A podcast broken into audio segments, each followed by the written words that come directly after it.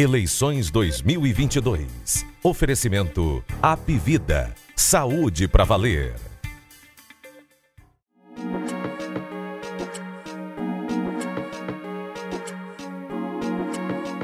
Fala pessoal, o Jogo Político realiza série de entrevistas com candidatos e candidatas ao Senado pelo Ceará. Primeira entrevista é com Érica Amorim, candidata pelo PSD, pela coligação de Roberto Cláudio. A Érica foi a última candidata a ser definida depois de muita confusão, porque primeiro a aliança ia lançar Amarílio Macedo, do PSDB, como candidato. Mas teve uma enorme confusão dentro do partido, que foi parar na justiça. Um grupo queria aliança, outro grupo queria neutralidade, e acabou se dando ganho de causa a tese da neutralidade. O PSDB não vai poder apoiar formalmente o PDT, não poderá ter candidato a senador, por isso a candidatura do Amarílio caiu. Tinha sido inscrita como plano B a vereadora enfermeira Ana Paula, mas ela preferiu concorrer a deputada federal e assim o PSD apresentou o nome da Érica Amorim para disputar. E você acompanha agora a entrevista com ela ao Jogo Político aos colegas Ítalo Coriolano e Carlos Maza. E eu já dou boa tarde, então, para a deputada Érica Amorim, que está aqui ao meu lado. Muito boa tarde, deputada, seja bem-vinda. Boa tarde, Ítalo. Boa tarde a todos que nos acompanham. Boa tarde, Marta, também. Prazer grande, obrigada aí pelo convite. Estamos aqui. Vamos lá, quem vai Vamos. me ajudar aqui a bater um papo com a deputada, fazer questionamentos, entender um pouco sobre o motivo da candidatura dela é o jornalista, colunista é, Carlos Maza. Muito boa tarde, Maza, seja bem-vindo tarde, Ítalo, deputado. É um prazer sempre estar aqui nesse espaço e vamos debater, né? Tem muita coisa aí para conversar sobre eleições, política e. Muita coisa, com certeza. Deputado, vamos começar então com essa sua candidatura, um tanto inesperada, foi anunciada recentemente no último sábado, após um processo muito conturbado na aliança do candidato do PDT ao governo do estado, Roberto Cláudio. O plano inicial era lançar o empresário Amarílio Macedo, do PSDB, teve toda aquela confusão jurídica, o PSDB foi parar nas mãos de Chiquinho Feitosa e a candidatura não, é, é, não continuou. O plano B era a vereadora enfermeira Ana Paula, que ele já nas vésperas do anúncio desistiu também, então seu nome acabou sendo aí anunciado de última hora. Eu queria saber de que forma esse processo tão, tão turbulento e tão desgastante pode prejudicar a sua candidatura, não só pelo fato de estar tá menos tempo aí né, é, na vitrine para os eleitores, mas também por essa crise aí envolvendo os partidos e a aliança, se isso de alguma forma atrapalha a sua candidatura. Olha, Ítalo, eu quero, antes mesmo de responder a sua pergunta, ter a oportunidade de falar com todos né, que nos assistem, então, para que as pessoas possam me conhecer, né, eu queria me apresentar. Eu sou Érica Amorim, né? Eu sou mãe de três filhos, sou casada há quase 25 anos com Naomi Amorim. É, venho de uma família né, de pais cearenses. Minha mãe tem origem ali pelo Cariri, meu pai é da região dos Inhamuns. Né, sou neta de agricultor, minha mãe é professora, meu pai é vendedor autônomo. Venho de uma família simples, mas que teve como base, como pilar, realmente ali o aconchego da família, né? Sou evangélica e é, vim, estudei no interior do estado, estudei em Fortaleza, me formei em administração de empresas, me casei, atuei nas empresas da família, né? E atuei também como secretária de governo no município de Calcaia, quando meu marido esteve prefeito lá do município. E hoje estou deputada estadual pelo meu primeiro mandato. Então, é, militei durante todo esse tempo pela inserção, pela luta, né, e por entender da necessidade de a mulher ter mais espaço na política, ter mais espaço de representatividade e receber né, o convite para ingressar na chapa, né, para fazer parte né, desse grupo que eu acredito, para mim, me chegou com um sentimento de muita alegria, né? E de honra também, de poder representar as mulheres cearenses, de poder realmente lutar de forma mais expressiva por tudo que eu acredito, né? Que nós podemos ser voz, que nós devemos ser voz e que nós precisamos ter oportunidade, precisamos ser oportunizadas. Eu acredito que o, o, a coligação reúne bons nomes, né? Houve essa questão que estava sob júdice, né, com relação é, aos partidos aliados, e nessa situação eu entendo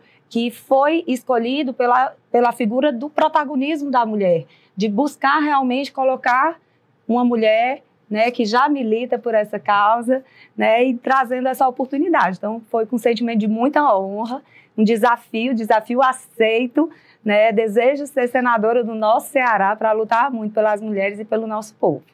Carlos Matos. Deputada, a senhora foi anunciada candidata ao Senado na chapa do Roberto Cláudio no sábado, né? Portanto, há uns dois dias. Mas alguns dias antes, ali na terça-feira, a senhora tinha divulgado um vídeo, né? Uma manifestação oficial, é, desistindo de uma candidatura a deputada estadual, né? Nessa ocasião, a senhora escreveu até. Meu esposo está candidato e dessa forma, minha família, meus filhos, meu maior tesouro precisam de mim nesse momento. A senhora deu essa declaração, né, dizendo que ia desistir para focar nos negócios, né, da família e na família em si.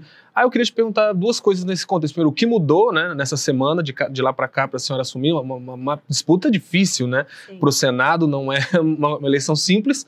É, e também uma coisa que a gente escuta comentar, né, maldosamente ou não, muita gente fala, não, mas que isso aí foi uma candidatura que não é para valer, que foi tirada ali para fechar a chapa. Como é que a senhora vê é, é isso? Assim, é para valer mesmo? E também o que mudou nessa semana para cá?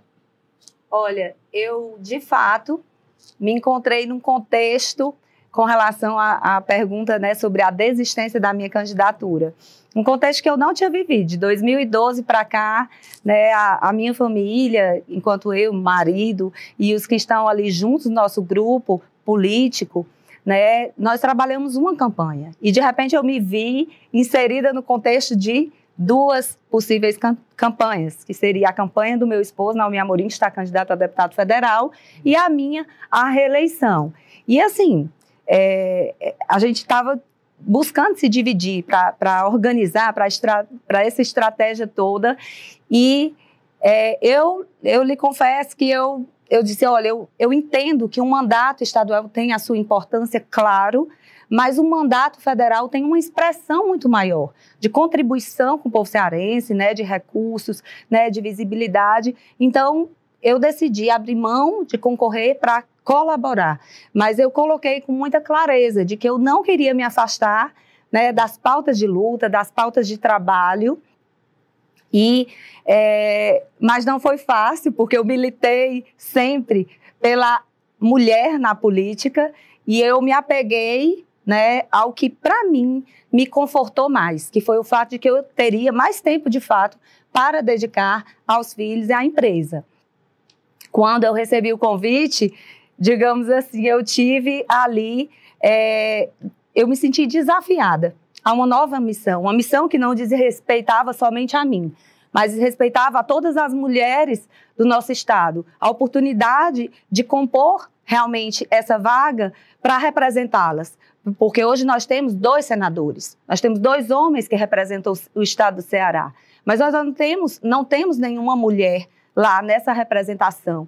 E quando eu me vi né, com essa oportunidade de me engajar nessa missão, eu disse: eu vou, eu vou, eu aceito o desafio, desafio, missão dada, vamos percorrer esse, esse estado, vamos conversar com as pessoas e vamos apresentar o nosso nome, o nosso desejo de fato de estar lá e de construir um mandato é, que represente as mulheres do Ceará, que represente o nosso povo, né, e que, enfim, demonstre toda a nossa vontade de atuar aí na política de uma forma muito positiva. Candidata, a senhora falou agora sobre essa hegemonia masculina dentro da política. Isso é um fato, um fato realmente lamentável. A maioria do eleitorado é formado por mulheres, mas nos espaços de representação elas são é, minoria, minoria, infelizmente. É, isso nas casas legislativas e também nos comandos do, do executivo. A governadora Isolda Sela é a primeira governadora da história do estado do Ceará e pleiteou e, e compartilhou esse desejo de disputar a reeleição. Foi para um processo interno de disputa dentro do PDT e acabou sendo derrotada. Logo em seguida, ela fez aquele comunicado nas redes sociais lamentando a decisão do PDT, dizendo que o partido tirou dela o direito de concorrer à reeleição e muitos aliados afirmaram que se tratou de um processo de violência de gênero, né? O machismo de alguma forma, segundo esses aliados, contaminou esse processo de escolha e acabou tirando dela esse direito de disputar o governo. A senhora tem esse mesmo tipo de pensamento como mulher identificada aí com, a, com as pautas é, do feminismo, né, enfim, de, da pauta de gênero, também acredita que houve é, violência de gênero, houve machismo nessa exclusão de Isolda do direito de disputar a reeleição, segundo ela defende? Olha, Ítalo, eu acredito que o PDT é, buscou né, estabelecer, diante do acirramento que foi se colocando com relação aos nomes, é, colocar, é, colocar-se de forma o mais democrática possível.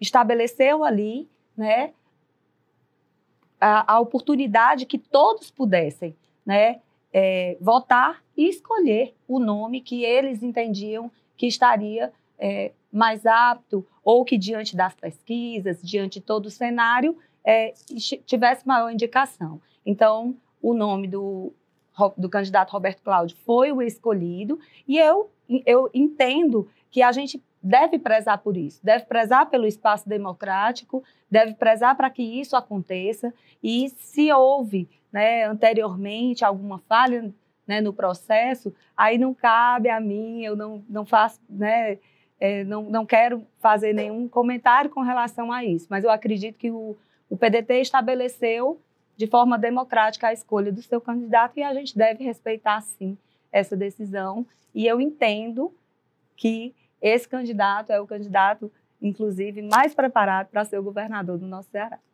Mas, mas a senhora acha que essa questão de, é, da, do conhecimento, do resultado nas pesquisas, deveria embasar mesmo essa escolha? Não, talvez não deveria ter pesado essa questão da, da proporcionalidade da, né, desses espaços ocupados por mulheres na política? Não deveria ter falado um pouco mais alto nesse caso específico? Eu acredito que as pesquisas elas refletem né, o anseio popular a simpatia das pessoas e também o desejo das pessoas. Elas são necessárias, é uma consulta pública, então elas devem sim ser norteadoras, elas devem ser levadas em consideração né, é, para, para as escolhas também.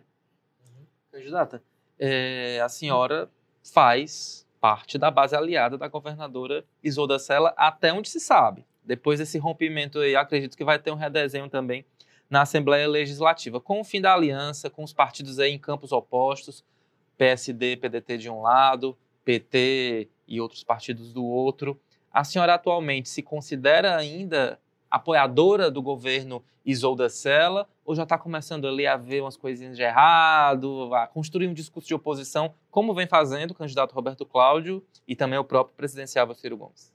Olha, é, Ítalo, eu tenho a, na minha conduta né, de, de trabalho, buscado sempre apoiar o que eu entendo que é o melhor para a população. Né? Os projetos que chegam à casa, eu busco sempre é, me, me, me, informar bem, saber desses projetos, colaborar, se possível, com emendas, construir junto ao governo é, essas colaborações e tudo que vier e que for para o bem do povo cearense, o meu dever vai ser de representar, representar o povo cearense. Foram eles que me deram esse espaço e é para eles que eu devo legislar e, e eu continuarei fazendo isso da forma que eu venho fazendo, né? com a consciência, com, buscando sempre atender a melhoria para o povo cearense. Qual a avaliação que a senhora faz aí desses meses de governo Isolda Sela? É um bom governo ou será precisa mudar? Eu acredito que nós vivemos um Ceará que vem melhorando ao longo do tempo, mas incontestavelmente, né, nós vamos enxergar sim problemas que precisam é, ser corrigidos. Eu acredito que qualquer governo vai viver essa situação. Nós vivemos melhorias na educação que são claras né? E a gente comemora isso. Eu sou uma, uma é, eu, eu acredito muito no poder da educação e eu comemoro os avanços da educação. Mas a gente percebe, é, claro, fragilidades, né? Que precisam sim ser trabalhadas e melhoradas. E acredito que qualquer governo vai construir suas propostas para fazer isso. Né? Questão de segurança pública é uma questão que é muito sensível no nosso estado. E a gente entende isso e sabe que qualquer governo é, vai apresentar suas propostas, mas o governo Roberto Cláudio está construindo junto da população esse entendimento. A gente, a cada caminhada que faz, a cada novo momento que tem com a população, a gente percebe os, os anseios da população. E a gente sente essa área como uma área muito acessível. Da mesma forma como a gente tem escutado as pessoas nos falando nas ruas, as pessoas nos pedindo, né, as pessoas pedindo, o cidadão pedindo pela questão da saúde pública, né, a demora de cirurgias, a demora é, em alguns desses procedimentos. Então, assim, eu entendo que o cidadão que está em casa, a dona de casa, que quando precisa né, de uma cirurgia, ela, claro, sabe que vai ter um tempo para cadastrar e tudo, mas a gente está se, tá se deparando com casos de esperas demoradas, de meses, esperas de ano.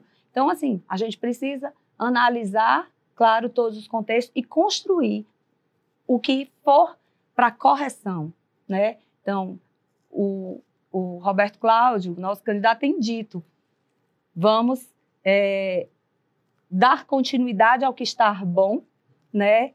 Vamos melhorar, né? Corrigir as falhas e buscar melhorar e fazer o que ninguém fez. Buscar inovar, buscar demonstrar que sim, pode muito ainda ser construído e ser trazido de melhoria para o nosso Estado. Deputada, falando um pouco ainda dessa questão da relação né, do seu grupo político é, lá na Calcaia também com o governo da, da Isolda, é, mas avançando um pouco nessa questão do nome do governador, né, ex-governador Camilo Santana, né?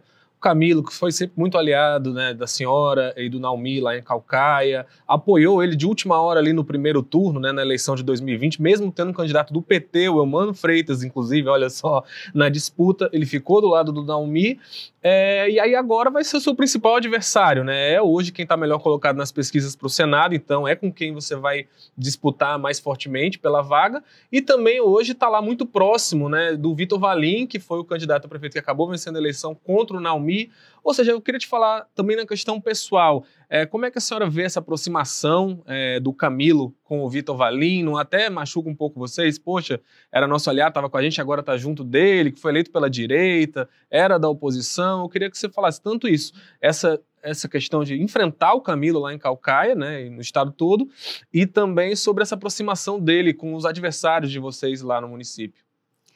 É, eu, enfim, eu, eu, eu, eu diria que eu tenho uma, uma estrada né, na, na política recente, né? Eu, eu, estive secretária por dois anos, ingressei no parlamento, tenho tido esse contato. Algumas coisas né, nos surpreendem, mas é um cenário político, né? Eu poderia dizer que, que para muitos, né, possam colocar, faz parte do jogo político, né? O, o, o ex-governador, né, Camilo, ele é, buscou fazer essa, essa aproximação e acredito que ele enxergou, né, não sei se eu poderia dizer vantagem nisso, né, mas enfim, é, a decisão dele, né, da, isso é da conduta de cada um, mas a gente deve respeitar, faz parte do processo político, né, e no que tange né, a, a disputa, mesmo eu tendo é, todo o respeito pelo, pelo candidato, eu entendo que é democrático.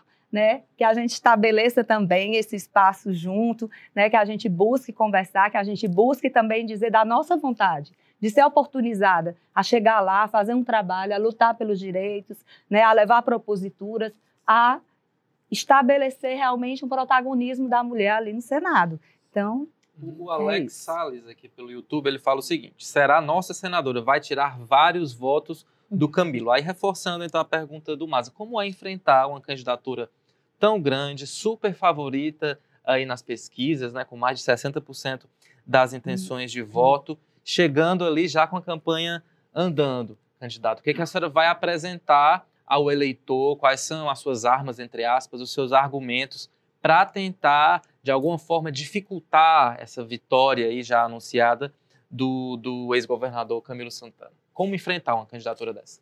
É, eu acredito que eu preciso de que cada um, cada uma possa me dar a oportunidade né, de falar com você, de, de chegar ao cidadão, à cidadã e dizer: as mulheres, elas precisam, elas contribuem todos os dias. Eu costumo dizer isso nas minhas caminhadas, nas minhas falas para as mulheres. Né? Nós, mulheres, nós contribuímos. Eu tenho certeza que quem me escuta, você, a dona de casa, né, a professora, a, a agente comunitária de saúde, a enfermeira, enfim, cada uma entende que a mulher ela vive um contexto social que ela tem tido mais visibilidade, mas que ela ainda sofre muitas vulnerabilidades, muitas violências. Então, na política também né? E esse espaço, quando é ocupado por mulheres, ele com certeza traz para as mulheres mais condições de liberdade desses sofrimentos, dessas violências, porque elas têm uma mulher lá, protagonista, uma mulher que luta, que também pode é, trazer melhorias no que tange as leis, no que tange também a, questão, a questões orçamentárias, a questões que diz respeito à vida, o cotidiano dela, que enfrenta jornada tripla, né? Que não basta né, o, o, dia a dia, às vezes de trabalho, aquela luta do dia a dia, mas que quando chega em casa ainda tem que dar conta de tudo.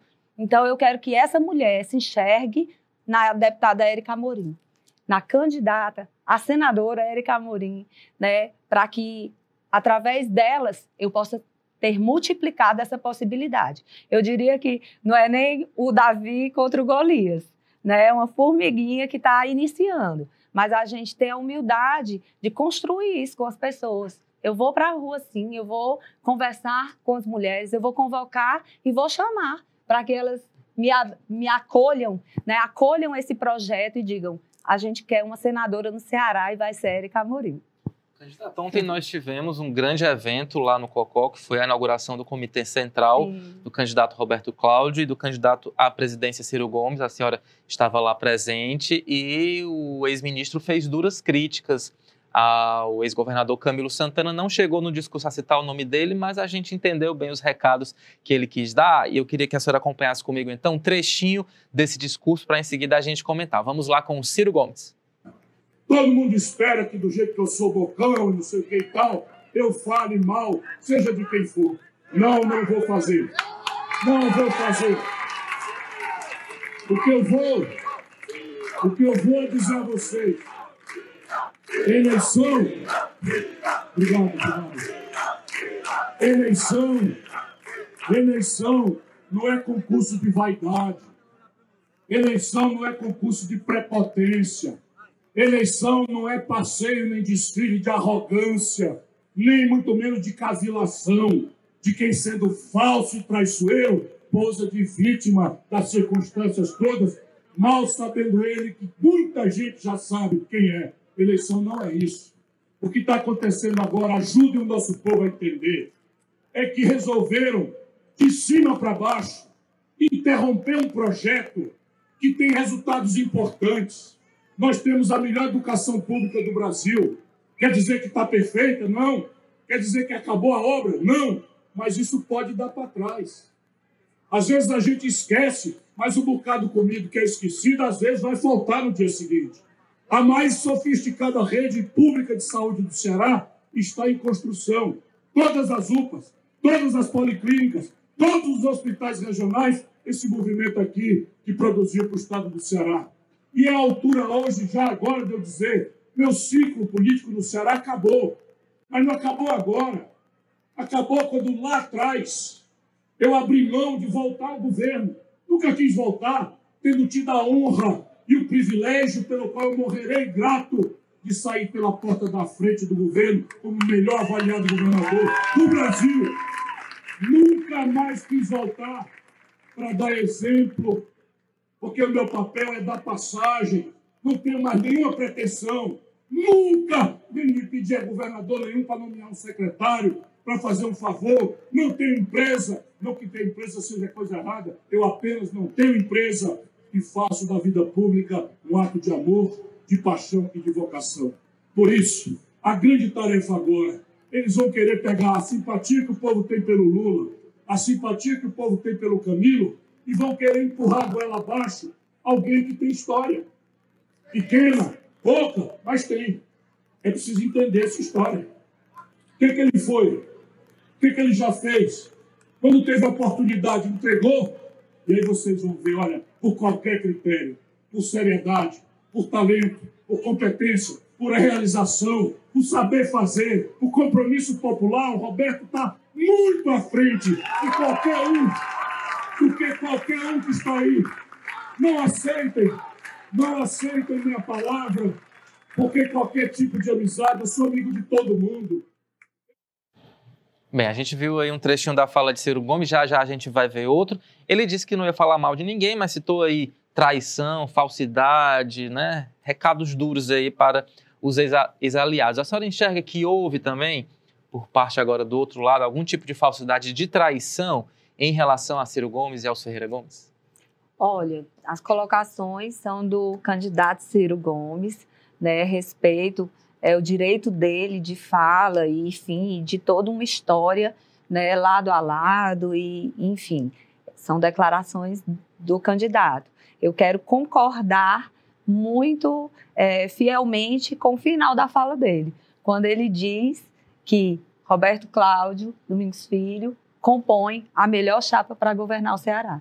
Com isso, eu quero con concordar integralmente, né, em que realmente é o candidato que tem mais preparo para realmente é, estar nos próximos anos governando o nosso Estado.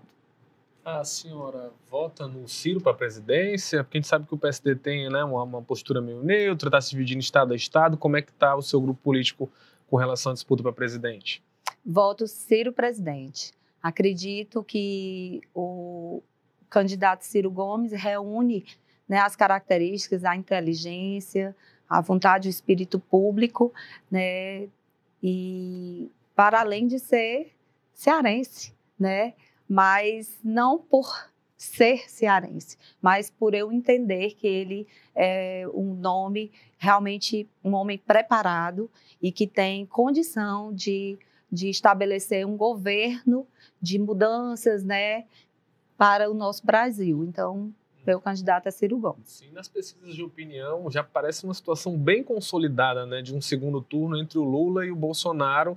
Inclusive, alguns até apontam mais próximo a chance de vitória do Lula no primeiro turno e tudo mais. Como é que a senhora vê isso? Já começou a pensar em qual a senhora acharia melhor no caso de um segundo turno entre Lula e Bolsonaro? Ou não, fico com o Ciro nem estou pensando nisso. Não, não vamos pensar nisso, não. Vamos trabalhar a campanha, vamos deixar esse homem para os debates, vamos tentar esclarecer as pessoas, buscar enxergar realmente as potencialidades que ele tem, né, a clareza de ideias, de estruturar né, muitas questões econômicas que, que estão tão sensíveis e tão, que são tão necessárias, né, que alguém compreenda e atue nessa área no nosso país e vamos trabalhar para que ele cresça nessas pesquisas, para que ele tenha a chance de chegar no segundo turno, e aí nós vamos trabalhar mais ainda para ele ser eleito presidente do Brasil.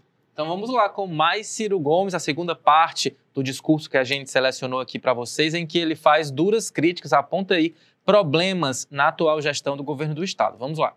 Tá cheio de. Depois que a gente brigou aí, a negada está trazendo para mim as informações que eu não queria saber. Cheio de ninho de rato, cheio de confusão, cheio de acomodação. Portanto, a tarefa agora é garantir o que está bom, para não dar para trás, para não cair na aventura. Mas a tarefa agora não é só garantir o que está bom, é corrigir o que está errado. Tem muita coisa errada, muita coisa errada. E mais importante do que guardar o que está bom, ter coragem e independência para corrigir o que está errado, é fazer o que nunca ninguém fez, porque esse é o merecimento do povo sofrido, trabalhador e amado do estado do Ceará. Peço a vocês, ao votarem no Roberto.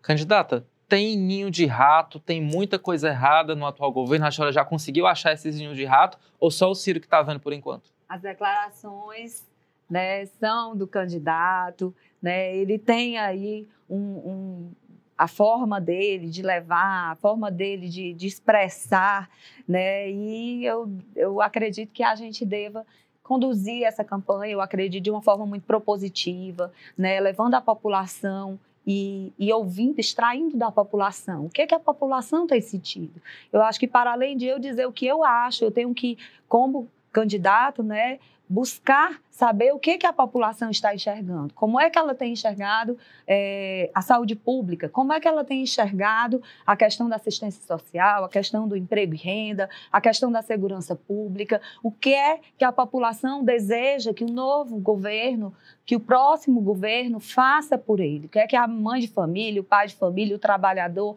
sente que está é, sendo é, mais doído, onde é que está doendo mais nesse, nessa, na nossa gente. E através dessa escuta é que a gente deve, sim, construir um plano de governo que possa, de fato, trazer é, soluções. Né? A gente deve caminhar nesse sentido. Eu acredito que o governo Roberto Cláudio tem essa proposta. Né, de construir com a população um plano de governo, de ouvir as pessoas e de, através dessa escuta, sim, dizer que é que está bom, o que é que está ruim, aqui nós, nós vamos continuar, aqui nós precisamos melhorar, aqui está sensível, aqui a população está sofrendo e a gente vai ter que atuar mais fortemente, o que é que a gente efetivamente vai fazer? E eu acredito que ele tem, com muita clareza. Ele foi um gestor que se destacou no município de Fortaleza, que estruturou essa cidade como uma cidade inteligente, que trouxe para essa cidade para a mobilidade urbana, né, uma mudança gigantesca, né, trouxe para a saúde pública também, de fato, um trabalho diferenciado, que tem junto ao grupo um homem que é extremamente competente, que sabe, que entende de saúde pública, que eu tenho uma extrema admiração, que é o doutor Cabeto né, que fez um plano de regionalização, de descentralização, que infelizmente é, é, se afastou né, do, do atual governo, mas que está no governo Roberto Cláudio, trabalhando junto esse plano de governo para que a gente possa estabelecer, para que o, o, cidadão lá do interior do estado, daquela cidade que, que é tão distante da capital, mas que precisa né, de uma cirurgia, que precisa fazer um exame ou que precisa fazer um tratamento de câncer. Que câncer é algo que cada dia é decisivo para a vida daquela pessoa, mas que não tem lá, não tem um local onde ele possa fazer esse tratamento. Esse cidadão, essa mãe, esse pai, esse filho, eu tenho um filho que sofreu um câncer, eu sei como a gente sofre a aflição por cada dia, por cada exame que a gente tem que fazer, por o dia que tem que fazer a quimioterapia e o desgaste que é uma mãe de família, um pai de família, um cidadão que sai do interior e que tem que vir para a capital, porque tudo está muito centralizado ainda.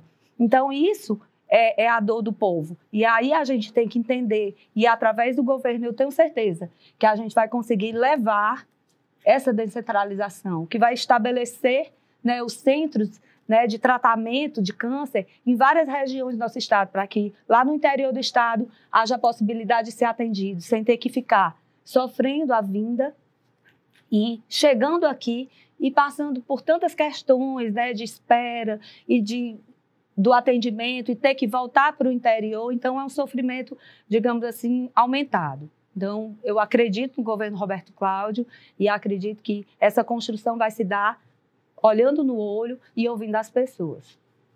É, deputada, é, eu, acho que a, a, campanha da senhora, assim como a do Roberto Cláudio, vai ter um problema é, para tratar ao longo desses meses de campanha, que é essa questão da proximidade, que a gente já bem pontuou, né? Que vocês eram aliados até pouco tempo atrás. Eu queria que você me falasse, por exemplo, muitas pessoas que estão ouvindo a gente podem estar ouvindo a senhora falando e pensando, ué, mas até dia desse ela estava com ele. Você cita, por exemplo, o problema das filas de cirurgia, do tratamento, sim, é verdade, mas até dia desses, durante boa parte do governo do Camilo, o secretário da Saúde era o Cabeto, que hoje está aliado do Roberto Cláudio. Então, se essa pessoa que está nos assistindo pensar, ora, se for para mudar, se for para ter uma proposta diferente para a saúde, eu vou votar na Camila Cardoso, que é a candidata ao Senado do Wagner, uma mulher também, também tem essa questão da representação, e não estava junto com o Camilo até um outro dia. Como responder a essa crítica? Porque o Roberto já está né, é, recebendo ela bastante e provavelmente a campanha da senhora também durante o meu mandato, eu não me afastei das questões de, de, de saúde e nem de buscar resolutividade para esses problemas. Né? Estabeleci reuniões, estabeleci audiência pública, busquei junto do secretário Cabeto, esses momentos. Busquei, junto do antigo secretário é, Marcos, também essas resolutividades, porque são coisas que nos chegam, certo? O fato de estar é, aliada ao governo do Estado, no grupo político do governo do Estado, não me eximia de buscar junto aos secretários, resolver essas questões, né? De buscar, é, junto à representatividade, por exemplo, dos diabéticos, a questão da falta de remédios, né, de buscar estabelecer audiência pública para as famílias que sofrem com as questões de doença rara e com, a, às vezes, atraso de medicamentos, e a gente buscar entender esse cenário e buscar estabelecer uma comunicação, um melhor fluxo para que essas famílias possam ter um atendimento mais rápido. Eu estava aliado ao governo, mas eu estava buscando também resolver. E eu fiz reuniões, promovi audiências públicas, levei representantes para junto para dentro da Secretaria do Estado, para que fossem ouvidos e para que dessem resposta esses representantes também. Então, é, com todo respeito, né? O fato de estar aliada não quer dizer que eu fazia vista grossa né, para os problemas. Eu estava lá dentro e estava buscando resolver também. Acho que essa sua resposta atende aqui a fala do José Bonfim. Ele fala o seguinte: o povo não é besta. Vocês até outro dia diziam que Camilo era o melhor governador do Brasil. E agora, o que, que aconteceu? O que, que aconteceu, deputado? O, o governador, né, Camilo Santana, foi um grande governo. Eu tenho, é, estive lado a lado. Eu, vamos dizer assim, ali na Assembleia, aprovei né, muitos projetos que chegaram do governo, busquei construir junto ao governo é, melhorias também. Mas eu entendo que ele entregou né, para o Ceará o que ele pôde de melhor. Né? Qualquer governo que passar, com certeza terá falhas também. É, e nessas falhas a gente também buscou resolver, buscou através de reuniões, através de pautas, né, junto aos, aos principais secretários e muitas vezes levando inclusive à tribuna algumas dessas pautas que nos incomodavam e que nos afligiam. Então, é, não posso dizer que houve uma, uma dura mudança, né? Não fui eu que, que me afastei, né? Hoje eu, eu estou de uma forma democrática candidata, né? E acredito que devo estabelecer à população a minha intenção de trabalhar pelo povo cearense.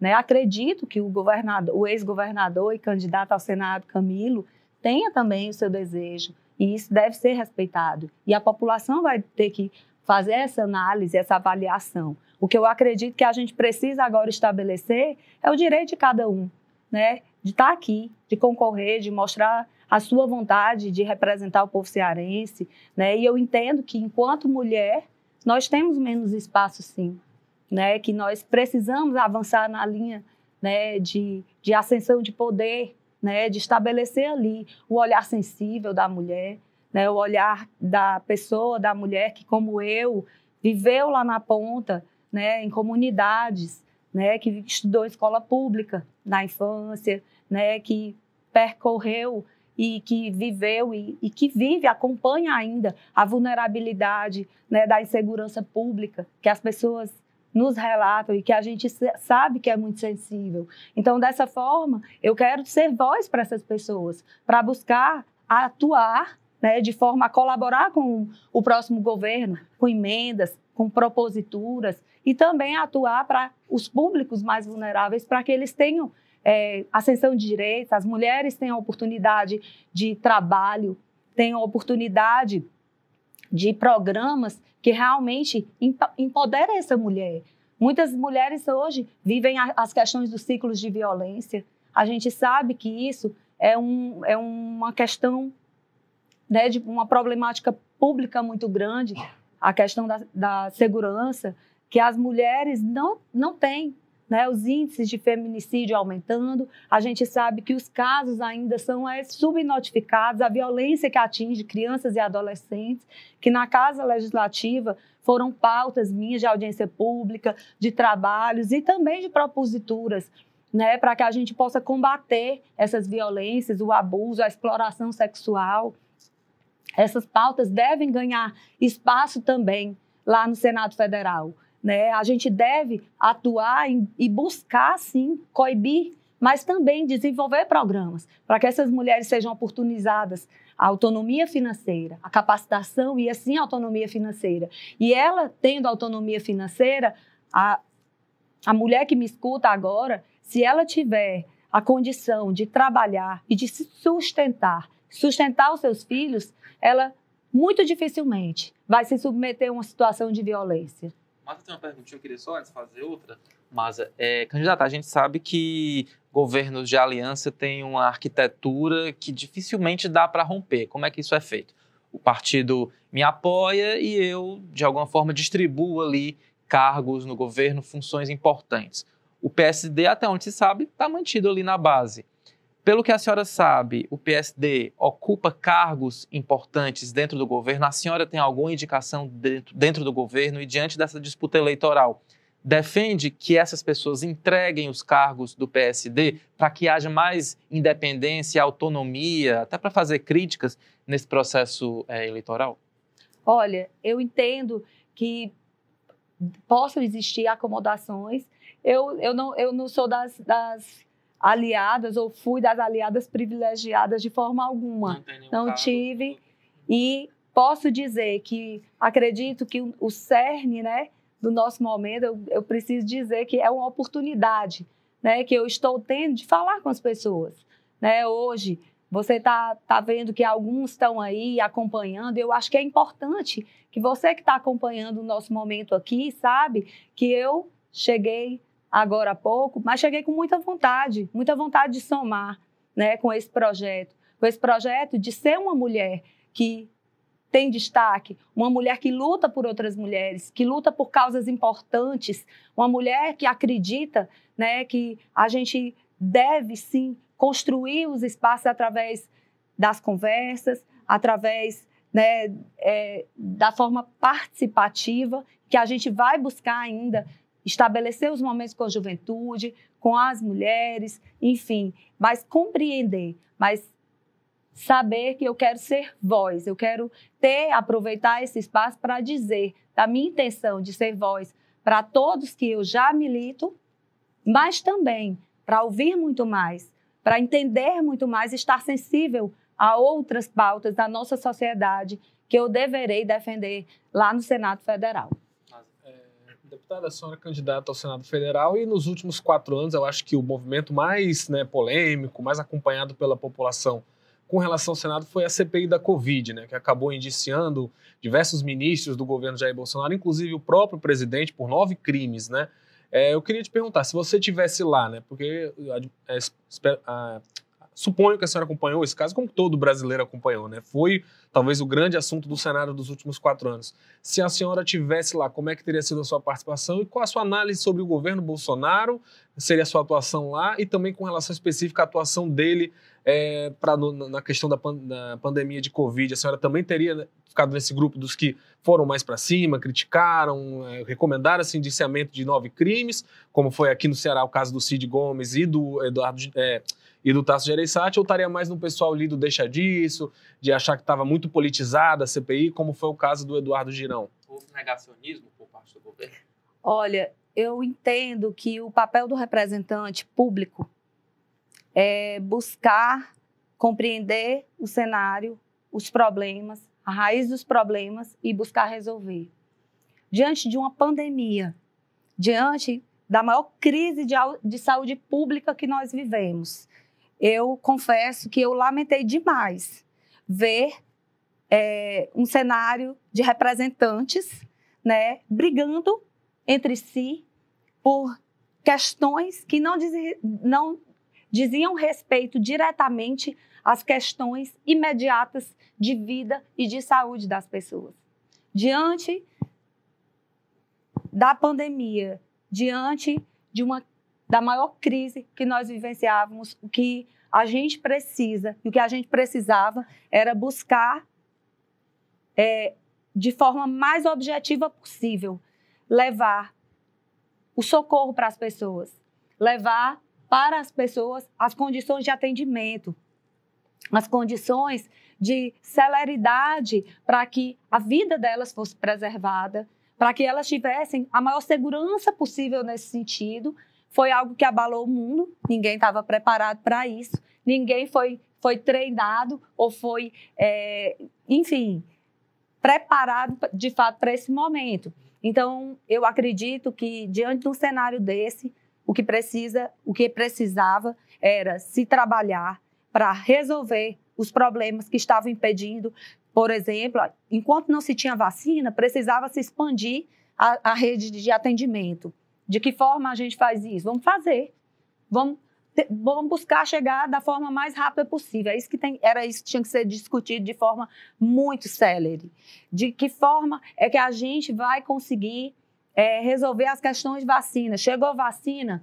Vamos vacinar a população.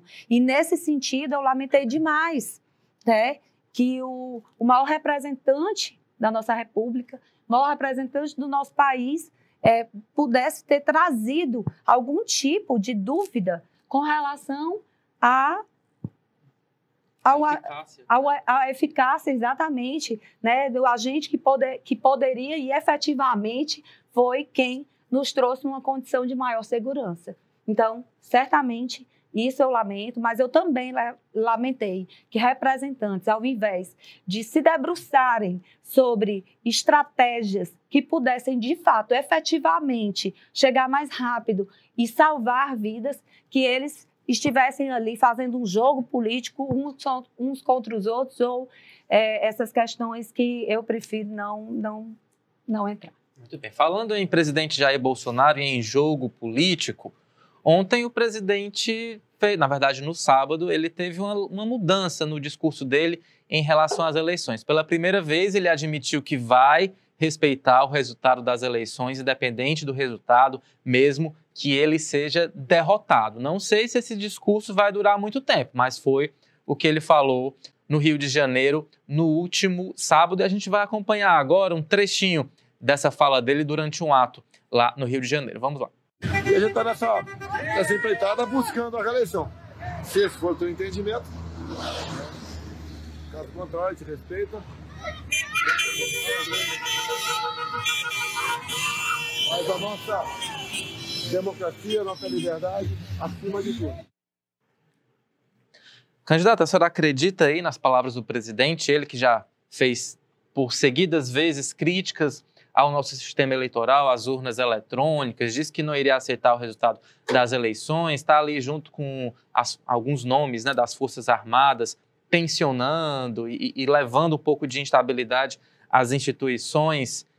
A fala dele é correta, mas a gente não sabe até que ponto ela vai ser mantida diante aí desse passivo, né, desse passado aí de muitas críticas e ameaças golpistas. O que, que a senhora espera da postura do presidente Jair Bolsonaro? É do que ele falou para frente? Dá para esperar que isso vai ser mantido? Olha, eu acredito que é, é, algo que a gente lutou muito né, e que a gente deve continuar lutando e prezando, que é pela democracia. Né, e a gente espera o mínimo, né, o mínimo que a gente espera né, de, do chefe maior da nossa nação é que preze por isso também né, é que de fato respeite e lute né, para que todas as instâncias é, democráticas de direito possam ser mantidas e asseguradas ao nosso povo. Então, eu espero que sim, né? Falando então em disputa presidencial, outro candidato que fez um evento é, importante nesse fim de semana foi o ex-presidente Lula, candidato do PT ao Palácio do Planalto, e ele criticou o uso das igrejas como palanques eleitorais. Vamos acompanhar uma matéria especial da agência France Press. O ex-presidente Luiz Inácio Lula da Silva promoveu neste sábado o lançamento em São Paulo da chapa com Geraldo Alckmin para a presidência e das candidaturas de Fernando Haddad para governador e Márcio França para senador. De acordo com o Partido dos Trabalhadores, o ato no Vale do Anhangabaú reuniu dezenas de milhares de pessoas. Ele foi um presidente muito bom, nós tinha tudo, nós tinha comida na mesa, leite. Hoje em dia nós não podemos comprar nenhum leite. Estou em busca de esperança. Eu estou nessa busca de esperança. Eu acredito que Lula é a esperança. Lula é a esperança. É a mudança. É...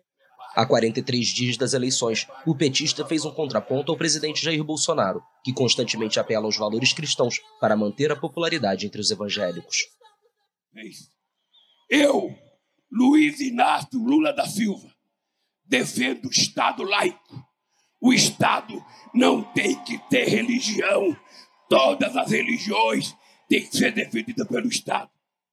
Os evangélicos são muito importantes na base eleitoral de Bolsonaro.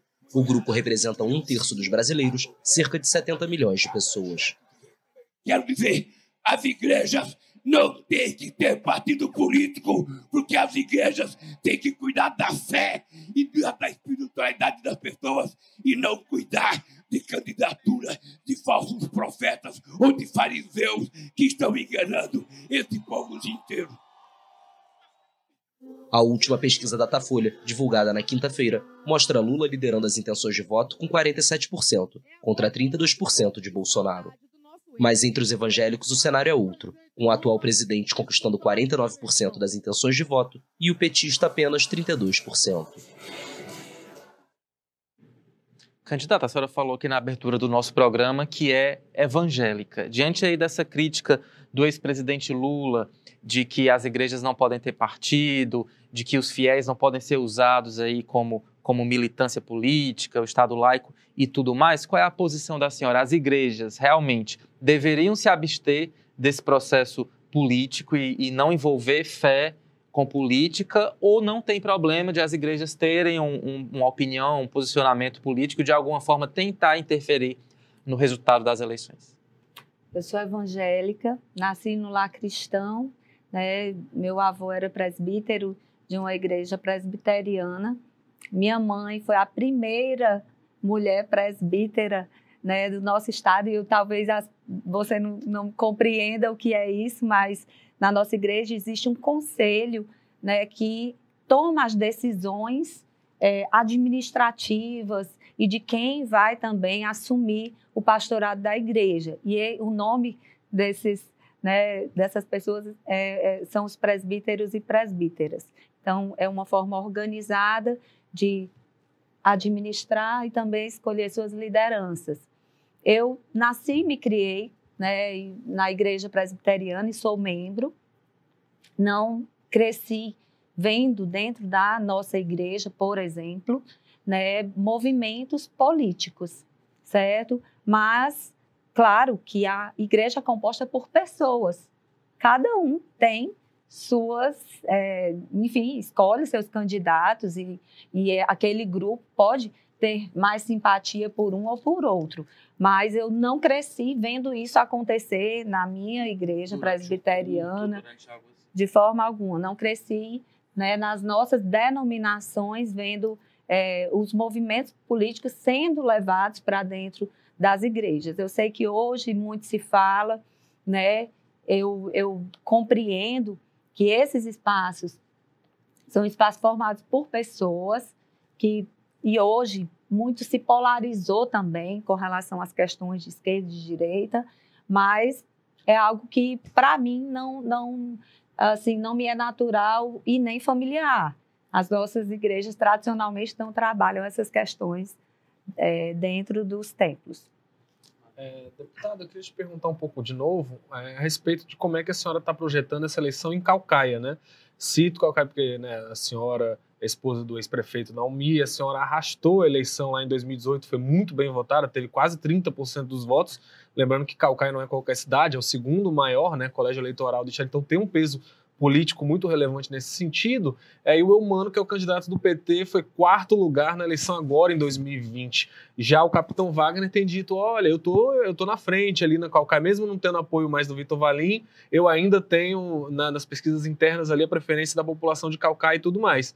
Então a gente vê um cenário bem bagunçado, né, digamos assim. Você acha que com a sua entrada na chapa majoritária como candidato ao Senado pode influenciar nessa questão? O Roberto Cláudio vai vencer lá em Calcaia no primeiro turno, pelo menos?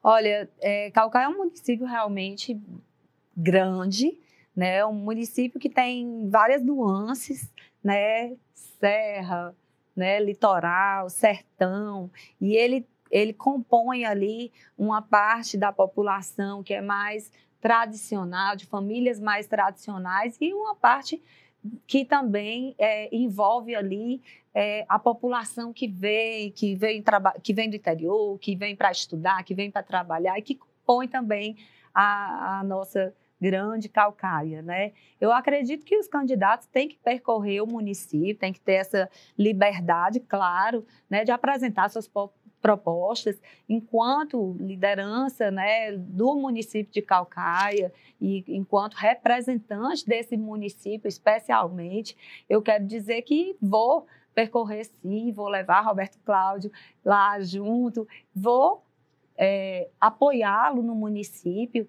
mas a vontade da população é soberana. Eu quero apenas que eles tenham a condição de conhecer, de de fato saber né, das propostas, dos feitos né, e do preparo do nosso candidato para, de fato, governar o nosso Ceará, entendendo que Calcaia é o segundo maior município, é um município importante, que precisa ser bem olhado, bem observado e também ajudado né, pelo governo.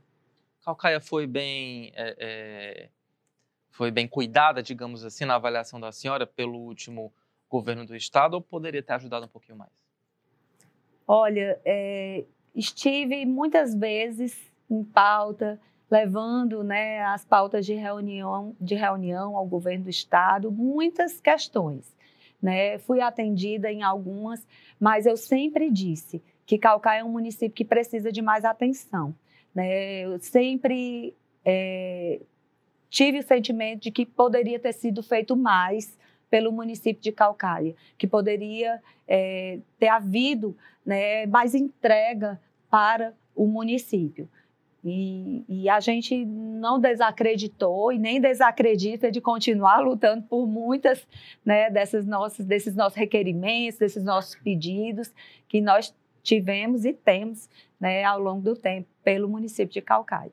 Nada, chegando aqui à reta final do nosso programa, mas ainda dá tempo de fazer uma perguntinha. Eu queria só insistir mais uma vez nessa questão da relação aí, dessa proximidade do Camilo com o Vitor Valim, porque eu, eu, sei que é uma coisa que pega, né, muito forte ali na, na região, né, no município. É, eu estava falando agora mesmo essa questão que poderia ter dado mais atenção. O Camilo recentemente aprovou uma doação de um terreno no governo do estado para a realização de um polo industrial lá. Fez alguma parceria grande de dinheiro para a gestão do Valim na questão lá dos espigões, né, que eram problemas que já tinham há muitos anos cobrança e tudo mais. É, o Ciro deu uma declaração recentemente que ele disse que ele sentiu o espinho da traição nessas posições do Camilo. A senhora acha que essa proximidade do governador com o Vitor Valim foi um. Vocês sentiram também o espinho da traição com essa proximidade deles? Olha, mas, assim, com todo respeito, eu sei que você quer insistir nessa, nessa questão, mas eu prefiro aproveitar esse tempo, aproveitar esse momento, né? E dizer para toda a população, para quem nos assiste, né, que Erika Amorim, candidata a Senado pelo nosso Estado, deseja ser voz de muitos de, de vocês, né, dessa população do município de Calcaia, mas não só do município de Calcaia. Eu quero me apropriar né, também das pautas relativas a outros municípios. Eu quero ouvir as mulheres e ser voz dessas mulheres, ser voz das mães atípicas. Eu quero ser voz da dona de casa que sente dificuldade quando precisa do acesso ao posto de saúde, à cirurgia. Eu quero ser voz da mulher que precisa colocar o filho para estudar e que não tem creche. Né, de tempo integral e que, se Deus quiser, isso vai ser uma realidade muito maior para as nossas mulheres, possibilitando tanto para essa criança um desenvolvimento saudável, uma primeira infância que a gente acredita e que com a Carol Bezerra, que ela tem aí é, já um, um, nome muito firme, muito forte nessa política pública, uma atuação muito forte que eu entendo que será é, uma primeira dama realmente extremamente atuante, tem uma bagagem já de contribuição e vai poder contribuir com todo o nosso Estado.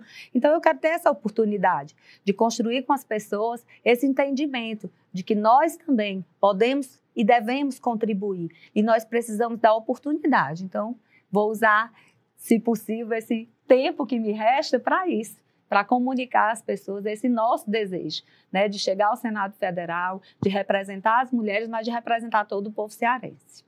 Chegamos então aqui ao final do nosso programa. vou ler só alguns comentários bem rapidinhos aqui, endereçados à candidata ao Senado, Érica Amorim. O Ronário Souza diz, Érica, você tem projetos? A Mônica Mota afirma muita propriedade em sua fala. O Ronário Souza pergunta, Érica, você tem projetos para a BR 404 que liga o Piauí ao Ceará, como senadora, caso eleita, a senhora vai poder, de alguma forma, é, influenciar nessa questão das BRs. Algo pensado nessa questão estrutural? Bem rapidinho, 20 segundos. Ronaldo, né? Ronaldo, eu vou, Romário, eu vou procurar é, saber as questões estruturantes e nós vamos, é, através do entendimento, nessa construção, buscar atender e resolver problemas de todo o nosso Ceará, certamente. Carmelita Marques diz que, de fato, o que esperamos é o respeito do resultado das urnas. Aparecida Melo diz: o Ceará precisa de uma senadora como a deputada Érica, competente, que luta pelas causas sociais do nosso Estado. Enfim, muitos elogios aqui. E aproveito para agradecer deputada Érica Morim pela presença aqui com a gente, pela conversa, pelo esclarecimento, nesse espaço importante para a gente apresentar aí todos os candidatos ao Senado. Muito obrigado e boa campanha. Muito obrigada, Ítalo. Muito obrigada, Carlos. É, muito obrigada a você que nos assistiu também, nos acompanhe nas redes sociais, acompanhe essa nossa trajetória, venha junto, se some, se torne né, um apoiador da campanha da, da senadora Érica Amorim. E dessa forma, eu acredito que a gente tem muito a juntos né, construir pelo nosso Ceará. A gente conta com vocês. Carlos Maza, valeu, até a próxima. Valeu. Ítalo, deputado, foi um prazer. O pessoal que acompanha a gente também, estamos aí para próximas. Claro que agradeço também a sua companhia aqui com a gente. E você pode continuar aí acompanhando o Jogo Político nas redes sociais. Acompanhe a gente lá no Instagram, arroba Jogo Político Povo, endereço já aparecendo aqui na tela. Tem Jogo Político também no Twitter, arroba Jogo Político. Lá você interage, interage com os nossos seguidores e fica por dentro dos principais fatos da nossa política e dessa campanha que está pegando fogo. E para acompanhar também toda a cobertura, análises, vídeos, um hub de conteúdo, é só acessar o nosso canal especial Eleições 2022, www.povo.com.br barra eleicões, sem o tio, sem o cedilha, tracinho 2022. Um forte abraço e a gente se vê amanhã às 12h30 da tarde. Tchau, tchau. Eleições 2022. Oferecimento Apivida. Saúde para valer.